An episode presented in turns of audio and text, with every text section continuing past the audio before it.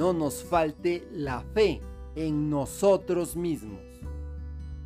Podemos regresar a vivir aquello que la humanidad vivía hace años, el ojo por ojo y diente por diente, y autodestruirnos, quitarnos la vida o la posibilidad de vida para nuestros hijos.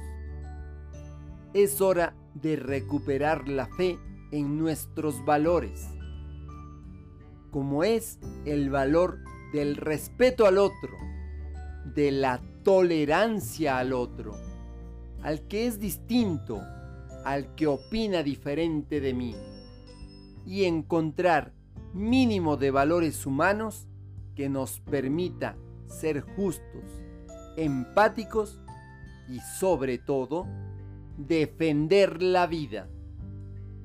Te acompaña Mario Tapia Hernández y nuestras familias.